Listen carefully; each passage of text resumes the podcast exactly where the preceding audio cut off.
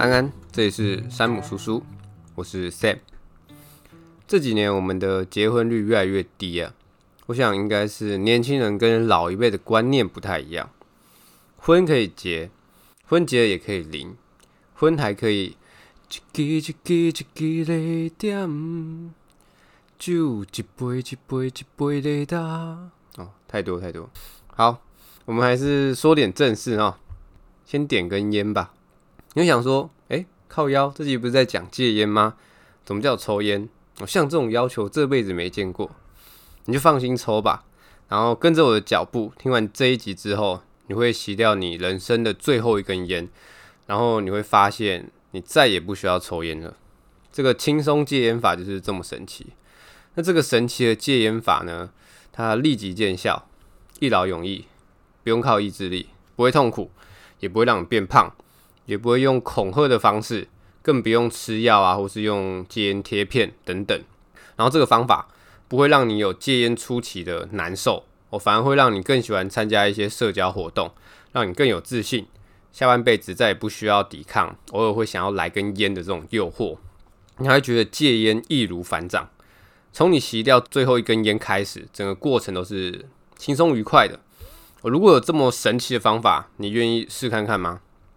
大部分的抽烟者可能会以为这本书要说的就是哦，什么抽烟很伤身啊，又花钱呐，抽烟是很糟糕的习惯呐，哦，不戒烟的话是就很蠢呐之类的。我放心，没有这么简单，这些都是已知的事了。哦，那些抽烟会遇到的问题啊，不会是戒烟会遇到的问题，因为抽烟的人并不是因为抽烟的坏处才抽烟的。如果想要戒烟，就必须去除想抽烟的原因。我听到这里，有没有觉得这本书好像有点东西啊？会不会有点紧张？一想要戒烟就惊慌失措。不用紧张，作者说在读这本书的时候，可以边读边抽烟。那你们就是边听我说边抽烟，再抽根烟吧。你回想一下，你是什么时候开始变得不抽烟就没有办法专心，不抽烟就没有办法抵抗压力？哦不抽烟就没有办法去社交场所的。我一旦没有烟，就会感到不安，甚至是心烦意乱。我认为必须一辈子有香烟陪伴才行。其实所有抽烟的人都一样，都是被设计的，才会掉到抽烟的陷阱里面啊。所有的烟枪啊，都希望自己当初没有点起那第一根烟呐。也就是说，在染上烟瘾之前啊，没有谁非得要抽根烟才会觉得饭好吃嘛。没有谁非得要抽烟才能纾解压力，可是话又说回来了，所有抽烟者又希望能继续抽烟哦，毕竟没有人逼你点下一根烟嘛。不管抽烟者是不是清楚自己为什么抽烟，但最后决定继续抽烟的人还是自己啊，对不对？所以其实阻止我们戒烟的唯一原因就是恐惧。你会恐惧这个戒烟啊，必须熬过漫长的戒烟过程。这个过程很痛苦啊，很空虚啊。哦，你恐惧没有了烟，哦，吃饭吃起来都不香了。哦，去一些社交的活动也快乐不起来。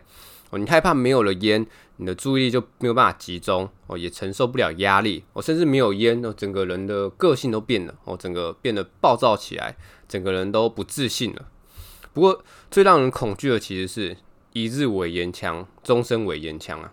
作者之前也是一样，恐惧自己永远摆脱不了烟。如果你跟作者一样有试过各种的戒烟方法，那一定会被这些恐惧影响啊，最后会认为自己不可能摆脱烟瘾的魔掌。如果你现在还是觉得忐忑不安，或者觉得诶、戒烟的时机还没有到的话，这些其实都是因为恐惧引起的。而这个恐惧啊，不会因为你抽烟而减轻，因为恐惧就是抽烟引起的。你问一下自己，当初第一根烟的滋味如何？很糟糕吧？你当时有打算当一辈子的烟奴吗？没有吧？那你预计什么时候戒烟？明天还是明年？不要再骗自己了哈，不然你会一辈子都困在这个烟瘾里面啊！你要知道，除非你下定决心，不然你永远无法摆脱这个陷阱。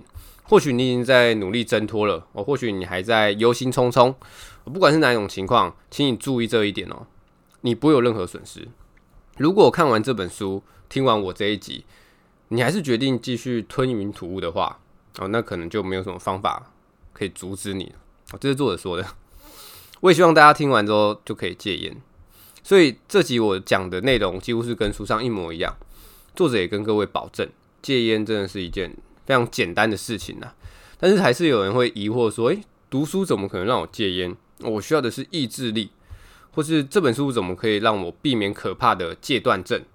但是这本书出版不久之后，作者就收到成千上万的读者来信跟 email，给作者五星吹捧啊，像是什么哦，这是有史以来最棒的书哦，你应该要被赋予骑士爵位，或是应该当担任英国首相，各种吹捧，就代表这本书真的不简单啊。作者知道被吹捧不是因为他的写作技巧，而是因为他的轻松戒烟法效果真的好。我自己也是看完之后就没再抽烟了。这本书也是畅销书，在全球销售超过九百万本，被翻译成三十六种语言。作者说，在医学界、媒体啊，或是一些戒烟组织之类的慈善团体，对于该如何帮助戒烟者，可以说是一筹莫展。他们只是反复的告诉抽烟的人，他们原本就知道的事情，好像是哦，抽烟有害健康啊，哦，抽烟是一种很恶心又讨人厌的坏习惯啊，我花钱又伤身。但抽烟者不喜欢别人告诉他们该怎么做哦，尤其是把他们当白痴，无法理解他们为什么抽烟的人。其实就像前面说的一样，抽烟的人并不是因为这些坏处而抽烟的，真正的关键在于消除他们抽烟的原因。各位，这本书要告诉你的就是戒烟不用觉得苦闷，因为不会有不舒服的感觉。相反的，你将获得的东西是全世界每位抽烟者都梦寐以求的，就是摆脱烟瘾，自由自在。我们先来介绍一下作者，作者叫亚伦·卡尔，他是轻松戒烟法的创始人啊。去他戒烟中心成功戒烟的几率高达九十趴，他也保证戒烟会易如反掌，不然就退费。作者的烟龄是三十三年，到后期他每天抽烟的量大约是六十到一百根哦，也就是一天三到五包。他也曾经尝试过几十次戒烟。他知道自己很常咳嗽、头痛，我感觉自己的血管随时会破裂。他也告诉自己，在被香烟害死之前，他会戒烟的。在戒烟的过程啊，有一次他甚至忍了六个月都没抽，那最后还是失败了。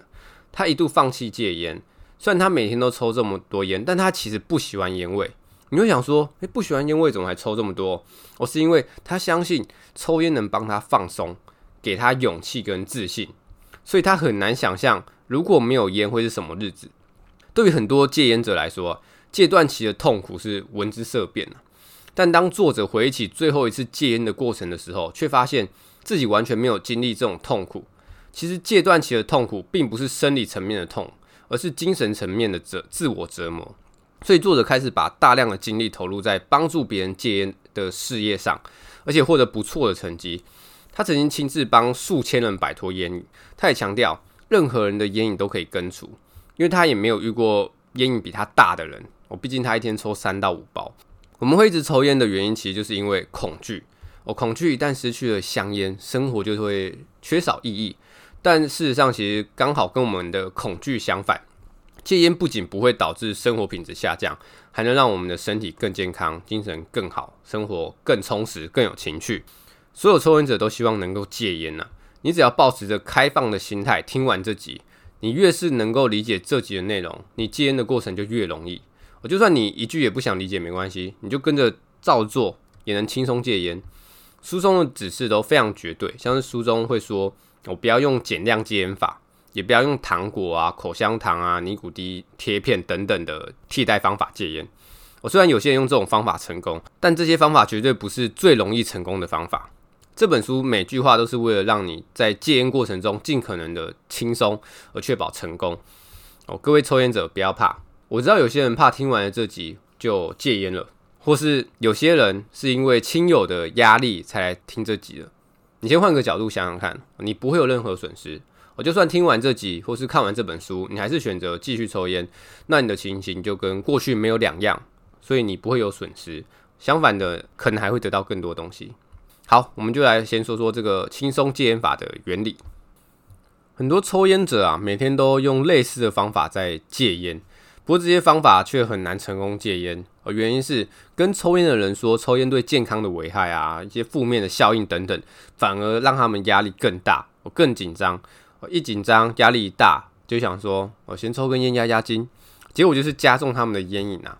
那轻松戒烟法的过程，简单来说就是先忘记原本抽烟的理由。然后问自己，抽烟究竟有什么用？我真的是在享受吗？我这辈子真的想要付钱抽烟，哦，最后害自己得癌症而死吗？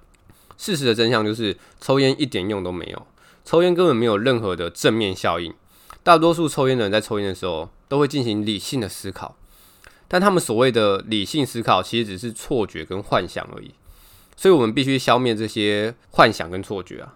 你最后就会意识到，其实戒烟根本不需要放弃什么，因为根本没有什么好放弃的。当所有的恐惧跟错觉消失的时候，你就会拥有自由快乐的生活。好，首先我们先了解一下抽烟的陷阱。抽烟是这世界上最险恶的陷阱啊！怎么说呢？因为这个陷阱里面没有任何的诱饵，我们并不是因为抽烟的感觉很棒才掉进去的。哦，事实上，第一根烟的感觉非常糟糕。如果第一根烟的感觉非常好的话，或许我们的脑袋就会响起警报，让我们意识到陷阱的存在啊。然而，因为第一根烟的感觉很糟，我们才会以为自己绝对不会染上烟瘾，结果就在不知不觉中一步一步走进陷阱里。这个陷阱厉害的地方在于，只有当我们感到有压力的时候，才会想要挣脱。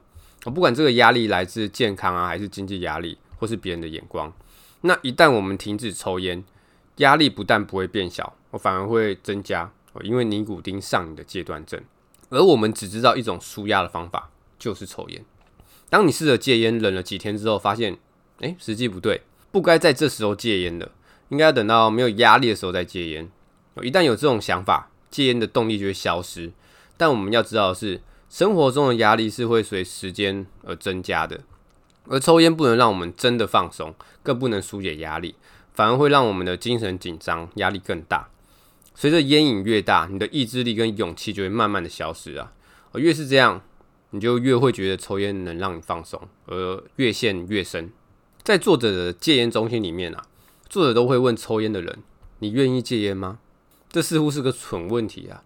所有抽烟者都愿意戒烟。你问一个烟瘾很重的人。如果你可以回到过去，我回到染上烟瘾之前，你还会抽烟吗？哦，答案都是绝对不会。那你再问他，会鼓励你的小孩抽烟吗？答案也是一样，绝对不会。所有抽烟者都知道，抽烟不是一件好事啊。有人说，戒烟之所以难，在于戒断症状，但其实尼古丁的戒断症状非常的轻微。绝大多数的抽烟者一辈子都意识不到自己有尼古丁上瘾的问题啊。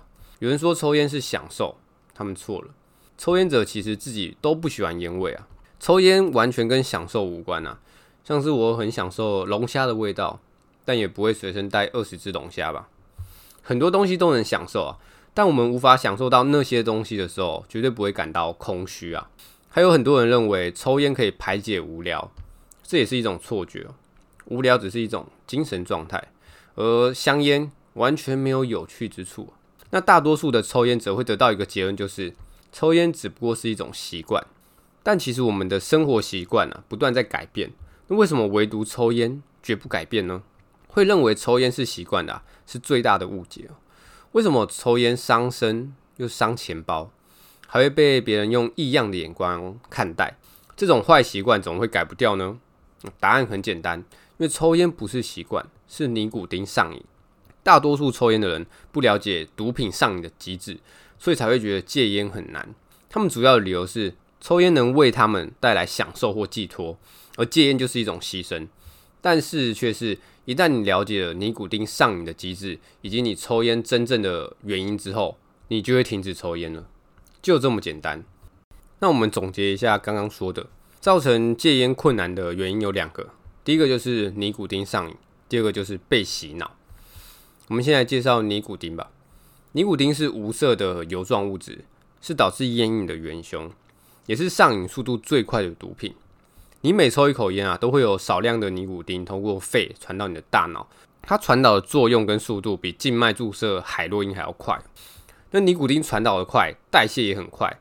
抽完烟半小时后，血液中的尼古丁含量就会下降一半，再过半小时就会下降到四分之一。这就是为什么大部分抽烟的人每天抽一包烟的原因，其实就是身体对尼古丁产生抗药性，呃，进而增大对尼古丁的需求。上一根才刚抽完没多久，血液中的尼古丁含量下降，戒断症就会慢慢的浮现，让你再点一根。当尼古丁含量下降的时候，就会引发戒断症了。这边先讲一下戒断症状。抽烟的人通常会认为戒烟时出现痛苦的感觉就是戒断症，但事实上，这种痛苦主要是精神上的，是抽烟者的心理作用啊。尼古丁本身戒断症状相当的轻微，但是当我们听到尼古丁上瘾这个说法时啊，总以为是自己养成抽烟的习惯而已。但抽烟绝对不是习惯，而是毒瘾。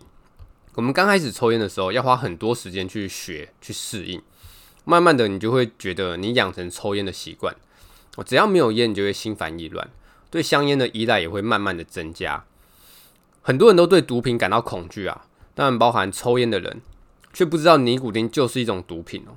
但幸运的是，尼古丁比其他毒品更容易戒掉。不过你得先接受自己染上毒瘾的事实。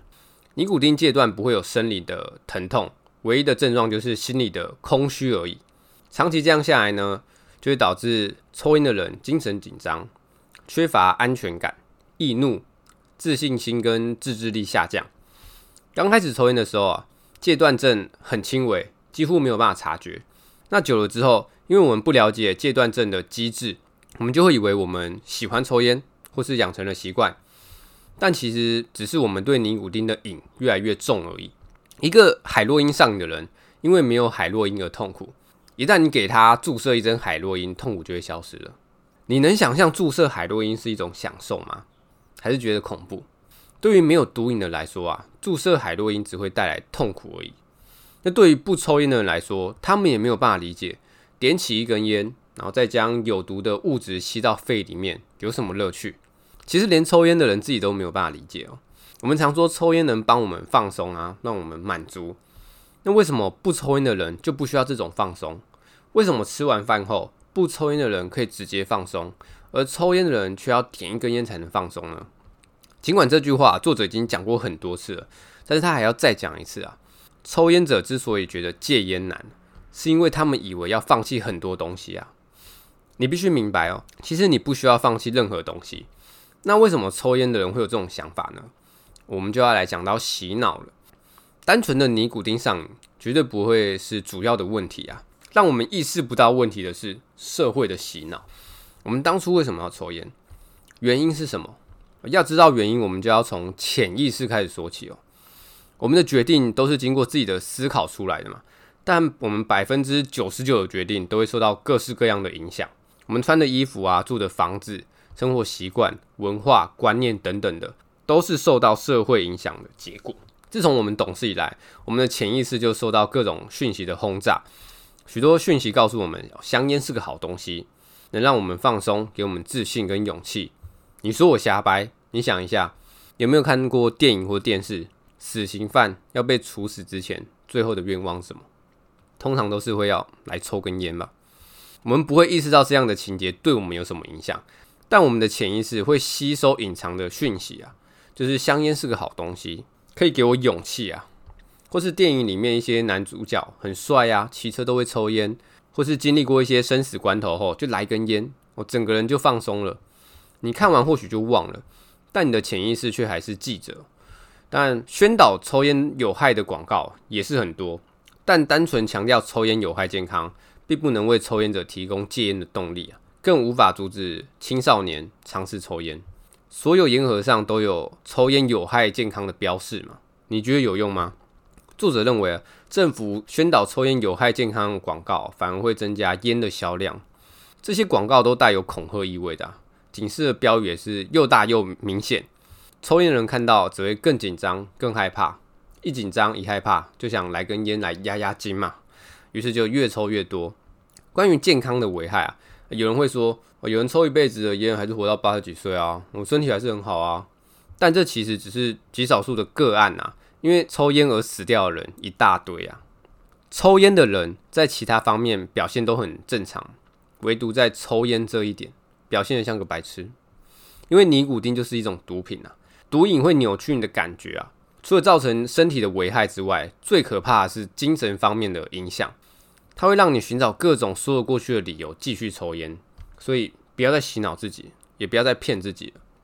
那其中最典型的就是放弃抽烟这个说法。这就是一种洗脑，它会让你觉得戒烟是一种放弃，其实你实际上完全没有什么好放弃的。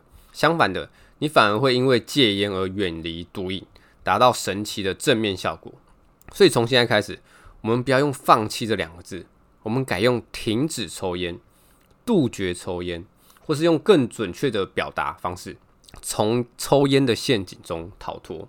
洗脑就是导致戒烟这么困难的主要原因啊！社会的洗脑啊，身边朋友的洗脑，加上自己的洗脑，各种洗脑啊，所以我们必须杜绝洗脑，不然这一辈子都没有办法好好享受自由的感觉、良好的健康跟充沛的体力。那关于洗脑，有四个常见的错误观念啊，就是抽烟的人会在无聊的时候抽烟，要集中精神的时候抽烟，有压力的时候抽烟，想放松的时候也抽烟。有没有听出什么奇怪的地方？无聊跟集中精神是两个相反的状态，那放松跟压力也是相反的状态。你有没有觉得有点奇怪？没关系，我们来一一讲解一下，我们是怎么被洗脑的。首先是无聊，无聊就只是一种精神状态。当你已经染上尼古丁的毒瘾，你的注意力就会在戒断症上面，于是你就开始抽烟。由于尼古丁会引发嗜睡感。会让抽烟的人远离需要付出精力的活动，维持在无所事事的无聊状态，所以抽烟反而会让你更无聊。不信你看一下抽烟的人，当他点起一根烟的时候，他看起来依然是很无聊啊，因为抽烟完全没有排解无聊的功能。作者以过来人的经验说啊，日复一日，一根接着一根的抽烟，是全世界最无聊的事情了。那集中精神，抽烟一样不能让你集中精神。反而会分散你的注意力，因为只要烟一抽完，尼古丁的戒断症就会出现，逼得你不得不分心再点一根。而香烟中的毒素会让血液携带氧的功能下降，导致大脑供氧不足，反而会让你难以集中注意力。抽烟的人在戒烟期间啊，之所以会觉得注意力难以集中，是因为以前遇到问题的时候就会习惯点上一根。尽管这对解决问题没有帮助啊，但抽烟的人不会这样想哦。一旦选择戒烟呐，只要在日常生活中遇到一些困难啊、不如意的时候，他们就想说：哦，要是能来根烟的话，问题就会迎刃而解。于是就会开始质疑戒烟的这个决定。如果你认为抽烟能集中注意力，担心戒烟会有影响的话，那你这份担心才是影响注意力的元凶啊。作者成功戒烟后。每天抽烟的量从三到五包变成零，对注意力完全没有影响。那压力呢？抽烟的人本身就一直在承受压力了，就是尼古丁的戒断症，但他们自己不会意识到，其实烟瘾越大，压力就越大。很多人以为抽烟能放松，像是饭后一根烟，快乐似神仙嘛。但抽烟才是导致他们无法放松的原因。尼古丁上瘾的人永远没有办法完全放松。一样是烟瘾越大，状况就越严重。你看他们一直在咳嗽，而且很容易紧张。他们没有办法抽烟的时候，有的人会抖脚啊、咬大拇指啊、玩头发，总之就是没有办法镇静下来。他们却会说烟能让他们平静下来，让他们放松。但其实就是抽烟导致他们没有办法真正的放松。这些洗脑对我们的影响真的是很可怕。会让你觉得戒烟就是要放弃很多东西，像是生活中的一些享受可能会消失哦，我们可能会没有办法面对压力。我们之所以认为自己要抽烟啊，是因为一旦戒烟会导致某方面的空虚，这其实就是社会洗脑的结果。抽烟不能填补空虚，抽烟才是造成空虚的罪魁祸首。我们之中有些青少年啊，为了迎合同侪而抽烟，所以我们就会留下，诶，不抽烟。就无法享受交朋友乐趣的印象，这也都是洗脑。抽烟是没有办法帮助你享受社交场合的。对抽烟者来说啊，戒烟的主要动机就在于健康、钱跟形象。我这些确实很重要，但作者认为戒烟最大的好处是心理方面的，像是找回自信跟勇气，摆脱恐惧，摆脱烟瘾的陷阱，重获自由，过着安心的日子。戒烟之后，你的生活品质会大幅提升，你更健康、更富有、更快乐、更能享受生活的乐趣。那讲到富有，我们就来讲讲关于钱的问题吧。你真的不在乎钱吗？为什么有些人在其他方面精打细算，唯独不在乎花大笔的钱抽烟害自己呢？我们在生活中的决定啊，都是衡量过利弊之后的结果。或许有些决定不是正确的，但至少都是经过理性的思考。那抽烟呢？绝对不是理性思考后的决定吧？抽烟的人会认为自己停不下来，所以就洗脑自己：哦，醒醒吧！如果你不主动戒烟的话，烟瘾就会纠缠你一辈子，做鬼也不放过你啊！你可以算一下，你这辈子还会为了抽烟花掉多少钱？我假设一天一包，一包一百，一个月就是三千，一年就是三万六，让你再抽个四十年，就是一百四十四万。你想象一下，这一百四十四万突然从天而降的话，爽不爽？香不香？这笔钱很快就会从天而降。就在你听完这集开始戒烟的时候，这就是戒烟带来的好处之一啊。在戒断期间呐，你可能会想要来一根烟，这时候你就提醒自己，哦，这一根烟要价一百四十四万，或许你就更能抵抗诱惑了。那关于健康呢？你真的不在乎健康吗？所有抽烟者的想法都是闭上眼睛，把头埋在沙子里面，不去面对事实。抽烟的人没有办法思考抽烟对健康的危害，那些危害身体的广告啊，跟宣导，只有非抽烟者才会看，而抽烟的人只会对抽烟的危害视而不见，因为他们没有办法承受事情的严重性啊。你想一下，如果再点一根烟，你就会得癌症住院，你还会点吗？想一下，忍受住院化疗的痛苦，你的家人、你的梦想、你的生活该怎么办？抽烟对健康的危害啊，是一点一滴的累积的，什么时候会爆炸你不知道，所以把头从沙子中探出来吧，运用你聪明的脑袋瓜想一下，你不需要抽烟，对你一点好处都没有，不要再骗自己了。抽烟是一种连锁反应哦，只要点了一根，就会接着一根，所以歌词才会说“分一支一支一支的点”，对不对？抽烟的可怕之处在于啊，抽烟对我们的身体跟精神。都是慢性影响的，所以我们才会意识不到，还以为自己处于正常状态啊。如果能直接让你体验到戒烟三个礼拜后的身心状况的话，我想我就不用说服你戒烟了。你会想说，喂，我现在真的有这么糟吗？我跟你讲，戒烟之后你会更健康，精力跟精神都会更好，更有自信，更放松，感觉也会变得更敏锐。但有个问题就是，戒烟之后的改变不会是一夜之间就改变了。是需要时间慢慢好转的，可惜作者跟我都没有办法让你体验到戒烟三个礼拜后的感觉，但是你可以，只要你相信自己啊。好，讲了这么多抽烟的坏处，作者这边也有一个章节在讲抽烟的好处，就是空白的，翻开来发现是空的，不是我眼睛业障重哦，真的是空白的两页。好，那接下来我们来说说比较常见的戒烟方法，像是意志力戒烟法、减量戒烟法。这些方法可行吗？大多数人都认为戒烟是一件难事嘛，连一些戒烟的书也会说戒烟的困难啊。但作者却说戒烟其实非常的简单，不然书名怎么会叫做轻松戒烟法，对不对？怎么说简单呢？你想象一下，如果你的目标是在四分钟内跑完一千六百公尺的话，你可能需要花很多年的时间训练，还不一定能达成哦。但你的目标如果是戒烟的话，你只要停止抽烟就好了，没有人会强迫你抽烟啊，除了你自己。而抽烟也不是我们生存的必须条件，只要你决定停止抽烟，又有什么困难的呢？事实上，困难是抽烟的人自己创造的，因为他们用的是意志力戒烟法。任何会让抽烟者觉得戒烟是一种牺牲的戒烟法，作者都称为意志力戒烟法。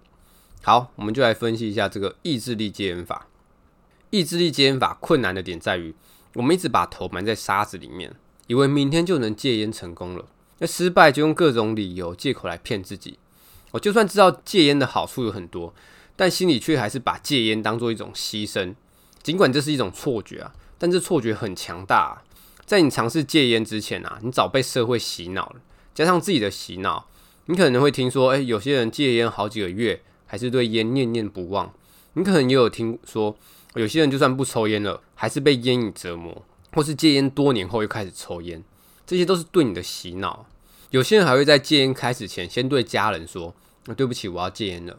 我接下来的几个礼拜，我可能脾气会不太好哦。哦，你们忍耐一下。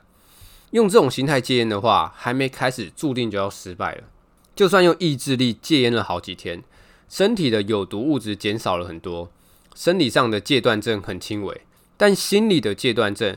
会让你想再来一根烟，至于为什么，你根本就不清楚，你只会找各种理由洗脑自己，像是人生苦短啊啊，戒烟永远是明天的事啦。哦，这个时候不是戒烟的好时机啊，过一阵子再说。我戒烟脾气就不好啦，也不能集中注意力嘛。我到了这个阶段，你就会再点起一根烟呐，因为很久没抽了，你会发现，干，怎么这么难抽啊？这时候你可能还怪自己哦，怎么啊，意志力这么薄弱？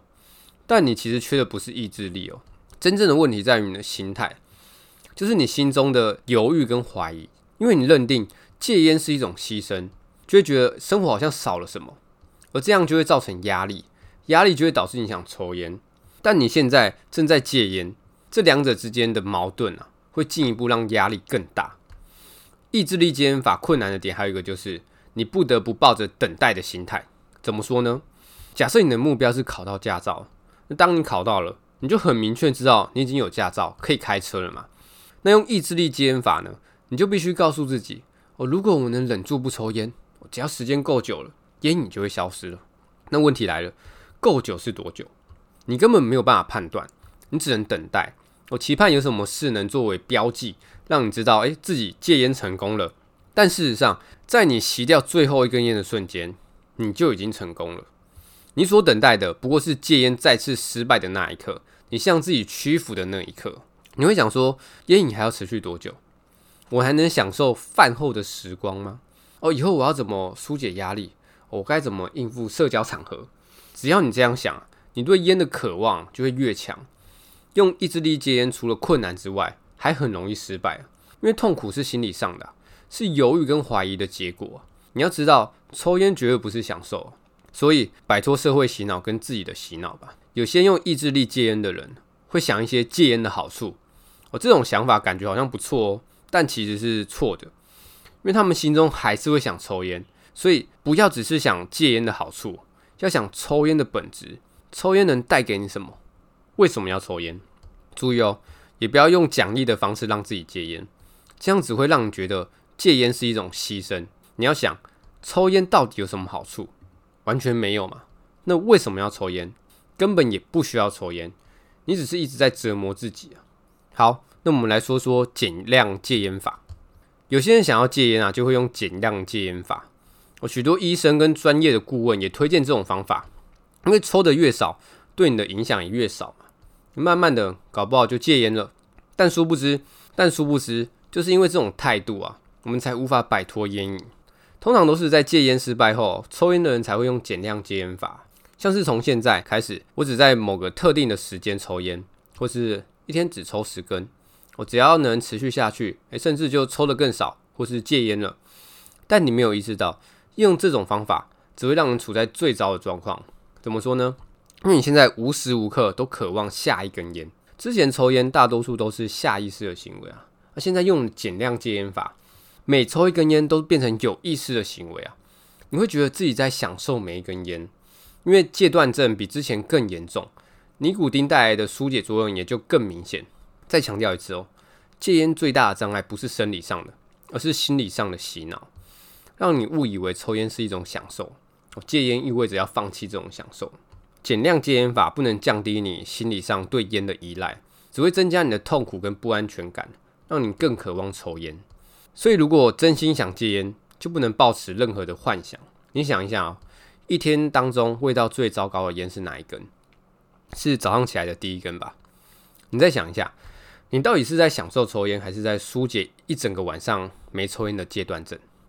如果你现在嘴巴上没有烟的话，那就点一根吧，深深的抽一口看看，告诉我这烟的味道到底哪里好？其实就算是饭后来根烟，烟的味道都是一样的。你会觉得饭后烟跟去社交场合抽烟感觉很好，是因为那些场合本来就是轻松愉快的场合，对抽烟的人或是没有抽烟的人来说都一样。所以这种减量戒烟法只会让你更痛苦啊，会加深你错误的想法跟态度啊。任何一根烟都不是偶然哦，抽烟就是连锁反应，只要你点一根，就会一直下去，直到你死，或是你彻底的戒烟。所以我们要把只要一根烟的想法彻底赶出你的脑海里啊！当初就是那根烟让我们染上烟瘾，戒烟进行到最困难的时候，只要一根烟，我们之前的努力就没了。戒烟成功后，只要一根烟，我们就会重新掉进烟瘾的陷阱里啊。或许你抽这根烟只是想要证明我已经摆脱烟瘾了，但结果只会造成反效果。有些抽烟的人无法下定决心戒烟，有可能就是特别惦记着某个特定的烟，像是饭后烟啊，还是事后烟。要记住哦，没有这回事啊，点一根就会一根一根的点下去啊。当然也没有所谓的什么特定的烟啊，都是幻觉。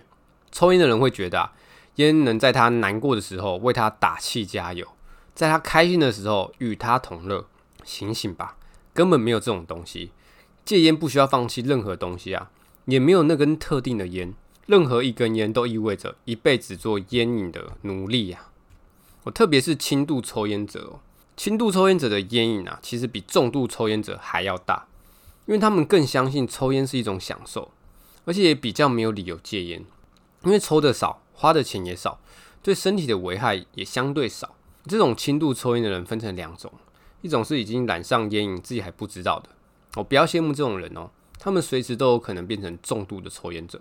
我另外一种就是用减量戒烟法来戒烟的人，减量戒烟法刚才讲过了，用减量戒烟法反而会更痛苦而已。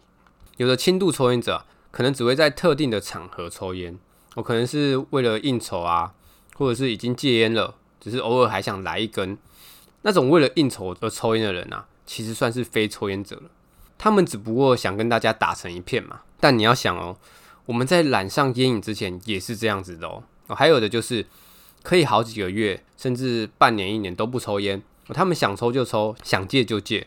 你想一下哦，如果他们真的享受抽烟的话，那为什么要戒那么久？那如果不享受的话，为什么要抽烟？很多人会羡慕这种人哦，我觉得他们想抽就抽，不想抽就不抽。但其实这样的人完全没有掌控权。他们在抽烟的时候希望自己戒烟，那戒烟后又渴望抽烟，所以其实抽烟的人都一样。只要有某种因素阻止我们抽烟之后，我们才会把抽烟当成享受。但抽烟的人永远得不到享受，因为所谓抽烟的享受就是一种幻觉啊。还有就是青少年啊，要在这边跟各位家长说啊，不要以为你们小孩自称讨厌烟味，他们就不会染上烟瘾。所有人都讨厌烟味啊。小孩也知道抽烟会害死人啊，但也知道只抽一根烟不会。在同才的影响下尝试抽烟，就算味道很糟，但因为社会的洗脑啊，最后他就会掉进烟瘾的陷阱里啊。所以要让小孩知道抽烟的本质是什么，根本就不需要抽烟。他们知道之后，自然就比较不会掉进陷阱里面去啊。那前面讲了这么多，就是要让大家知道抽烟的本质啊，摆脱洗脑，你就会知道自己根本不需要抽烟。那接下来我们要说的是戒烟的时机跟戒烟会遇到的一些状况。戒烟最好的时机当然就是现在，千万不要告诉自己现在不行啊，以后再说啦。戒烟的微妙之处在于，压力大的时候，你会觉得现在不是戒烟的好时机；那没什么压力的时候，你又缺乏戒烟的动力。诶，是不是说中了？你扪心自问，当你抽第一根烟的时候，你有打算抽一辈子吧？没有吧？那你打算什么时候戒？明天还是明年？不要幻想隔天早上起来后烟瘾就没了。尼古丁是一种毒品啊，只要你继续抽，毒瘾只会增加。如果今天都做不到了，那你有什么理由相信明天就能做到？难道要等到得了癌症之后再戒烟吗？那时候再戒烟有什么意义吗？所以明天戒烟绝对不会比今天戒烟还要容易啊！抽烟不是习惯，也不是享受，只是一种毒瘾，一种心理的疾病。最好的戒烟时机就是现在，按照前面说的做的话，洗掉最后一根烟，很快你就会发现戒烟不仅轻松，而且还是个享受。戒烟开始进入戒断期时，因为过去的触发机制还没完全的消失，在某些场合或是某个某些时刻，你偶尔会有，哎、我该来根烟的想法。如果你能彻底摆脱洗脑的影响，这样的想法很快就会消失了。如果用意志力戒烟的话，你就会觉得。戒烟是一种牺牲，而久而久之，你的戒烟之路就会破功。所以，消除洗脑的影响真的很重要。那你也不用刻意去忘记抽烟这回事。用意志力戒烟的人，经常会这样，每天都在努力忘记，我努力想让烟瘾消失。这就像睡不着的时候啊，你越担心，越是睡不着。所以，享受生活的每一刻啊，提醒自己重获自由的感觉，摆脱烟瘾是多么快乐的一件事情。你会发现，不知不觉，你就会忘记自己曾经抽烟的经历。所以不要怀疑自己了。如果有人要给你烟，你就直接跟他说：“谢谢，我不抽烟。”只要你明白自己不需要抽烟，甚至也不需要提醒自己，因为这就是事实啊。那戒烟会失败的主要原因呢？第一个就是被其他抽烟者影响啊，在某些场合啊，看到别人抽烟，你可能也会想来一根。这时候你就提醒自己啊，没有所谓的一根烟呐，抽烟就是连锁反应，会一根接着一根哦。第二个就是遇到一些挫折。心情很糟的时候，你要知道，不管有没有抽烟，生活中本来就是起起伏伏的。遇到低潮就开始抽烟，只会让你原本低落的心情更低落而已。因为你又继续抽烟了。你要告诉自己，今天确实很糟，但是抽烟只会让你感觉更糟而已。我假设现在在荒郊野外，你的车坏了，你下车很自然的点了一根烟，但这根烟能让你开心起来吗？当然不会吧。在戒烟初期啊。你会把一切的不顺都归咎于戒烟呢？如果你的车坏，你会想说啊，过去这个时候我还能来点根烟，我确实是可以，但抽烟不能解决问题啊！你只不过在用幻想折磨自己啊，让自己痛苦，抽烟才会造成你的痛苦。如果你还是会觉得不能抽烟而感到痛苦的话，你就永远没有办法从痛苦中解脱。我再来就是不要用任何的替代品戒烟哦，像是口香糖啊、零食啊、药物等等的。因为用替代品的同时啊，你其实只是在暗示自己，我需要抽烟，我只是用别的东西来填补这个空虚。你要知道，没有任何替代品可以取代尼古丁啊，你也不需要尼古丁，尼古丁不是食物，而是毒品。那用尼古丁贴片或是口香糖戒烟的，最后不是对口香糖上瘾，就是戒烟失败。所有替代品啊，都会造成相同的后遗症哦。他们会想说，我不能抽烟。我就用口香糖来填补空虚嘛，但实际上，你越是用替代品，就越空虚，越想抽烟，被洗脑的影响也就会越大。我们可以换个方式想，在戒断期啊，可以把心里的空虚当做自我奖励，你可以告诉自己，你的身体正在恢复了，毒素正在消散，我之后再也不用忍受当烟瘾的奴隶了。作者有建议啊，在戒断期间可以尽量远离压力啊，不要给自己增加负担啊。至于社交场所呢，作者则建议可以参加。他认为我们应该全心全意的享受生活，我包括轻松的社交场所，为自己戒烟成功而感到自豪。你很快就会意识到戒烟成功后的美好。戒烟的人通常在五天到三个礼拜内会体验到启示性的一刻，但其实作者不喜欢说这种话，因为他怕说了戒烟的人就会认为，只要忍五天或是三个礼拜就自由了。前面也说了。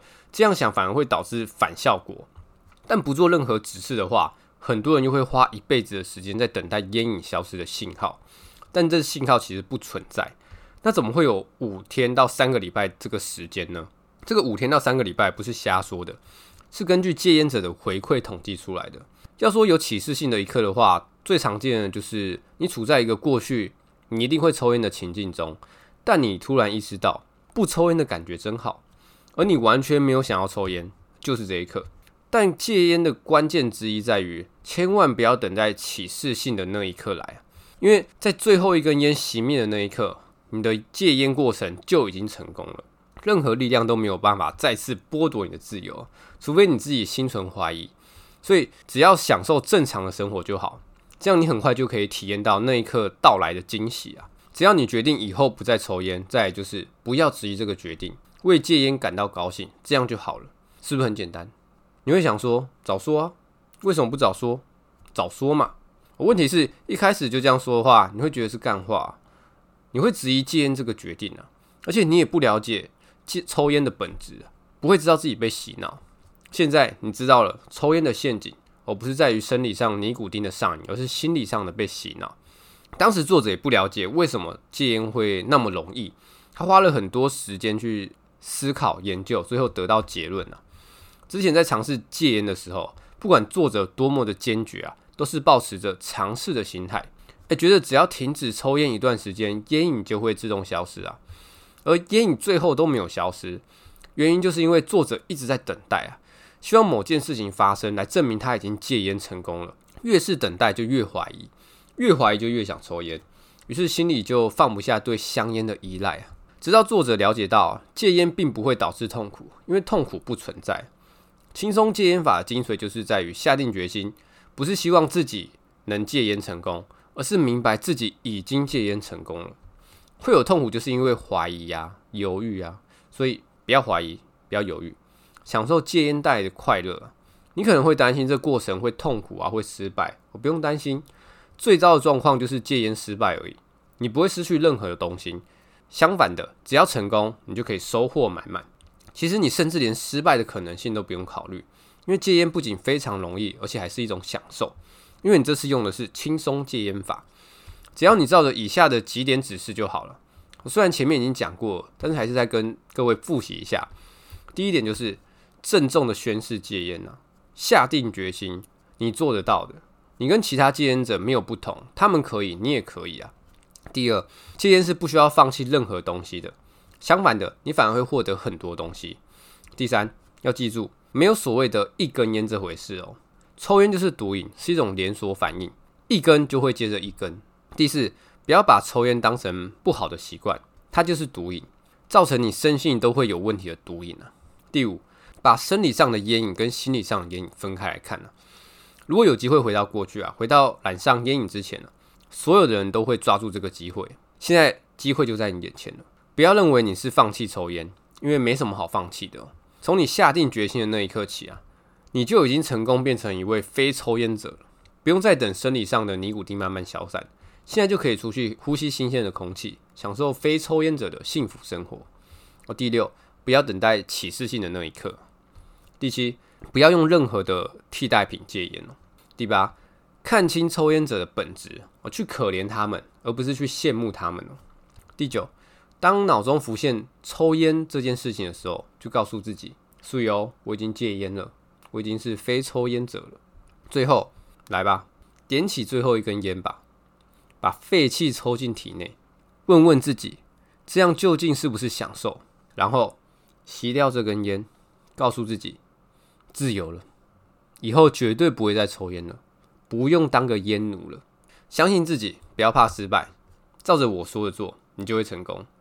抽烟就只是一个巨大的骗局啊！聪明的你或许会被骗一次，但绝对不会再被骗第二次。建立正确的心态，奇迹即将发生在你的身上。虽然尼古丁的戒断期啊，最多只会维持三个礼拜，但其实在戒断期间，并不会有什么痛苦。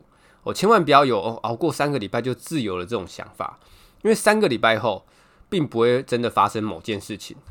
如果你心存怀疑，告诉自己只要熬过三个礼拜就好了的话，那三个礼拜后你对烟的渴望只会更强哦。你只要告诉自己哦，再也不用抽烟了，太棒了，你就真的自由了。最后再提醒一下哦，戒烟容易，上瘾也很容易哦，千万不要掉进同个陷阱两次啊！不管你已经成功戒烟多久，多有自信。都绝对不要再抽一根烟呐！我自己本身的烟龄大概是十二年，去年十二月初看完这本书后就没有再抽了，真的是轻松戒烟呐！一开始觉得很赞，知道自己不需要抽烟了，我到现在没什么感觉。我想应该就是真的认为自己已经不是抽烟的人了，根本不需要抽烟。那这本书的作者真的是完全掌握到抽烟的底层逻辑啊，让我们了解到抽烟的本质，然后轻松戒烟。这本书厉害的地方就是在于看完马上有效，不像其他的励志书哦。你想要成功，要花很长的时间努力嘛。你想要好好说话，或是摆脱情绪勒索，不可能看完马上就会，还是要花时间去练习。但这本书就是只要理解，马上就会有效，真的是很神奇啊！这本书对我来说算是年度 MVP 了。虽然当初在戒烟初期，在特定的场合或是心情不好的时候，还是会有想抽烟的感觉。我就照着书中说的，我抽烟不会解决问题，对，让心情更糟。我如果点一根，就会接二连三点下去嘛。就这样，你就发现自己真的不需要抽烟。如果你还不了解，或是还有疑惑的话，可以再听一次，或是直接买书来看。我这本书算是我读过最好读的一本书了。我是建议可以再听一次啊，因为我讲的算是非常的详细的。如果觉得不错的话，底下五星留言告诉我。希望各位都能看清抽烟的本质啊，逃离抽烟的陷阱，享受自由快乐的人生。那这集就分享到这边，拜。